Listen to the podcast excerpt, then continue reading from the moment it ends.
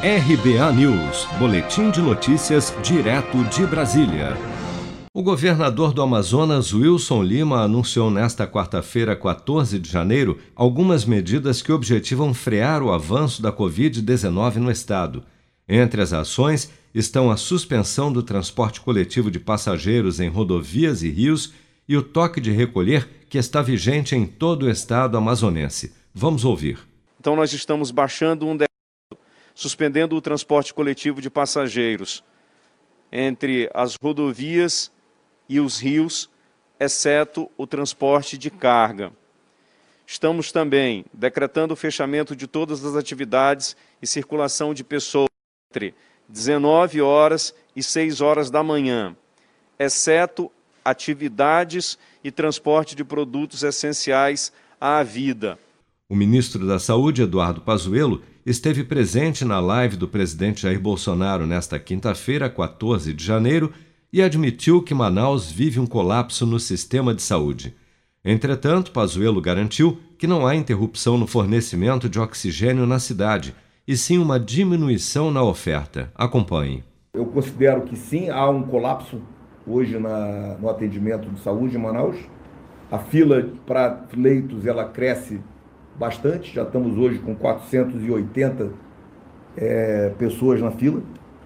E a realidade da, da, da diminuição na oferta do oxigênio não é a interrupção, senhores, é a diminuição na oferta de oxigênio. Todo o tratamento da Covid ele é baseado em algum grau de, de oferta de oxigênio. Então, há uma redução da oferta e nós estamos priorizando essa, esse oxigênio para atender as UTIs e trabalhando para entregar mais oxigênio. De acordo com o ministro da Saúde, o governo está trabalhando para entregar mais oxigênio a Manaus e está removendo pacientes de menor gravidade para outras capitais brasileiras a fim de reduzir o impacto no sistema de saúde de Manaus.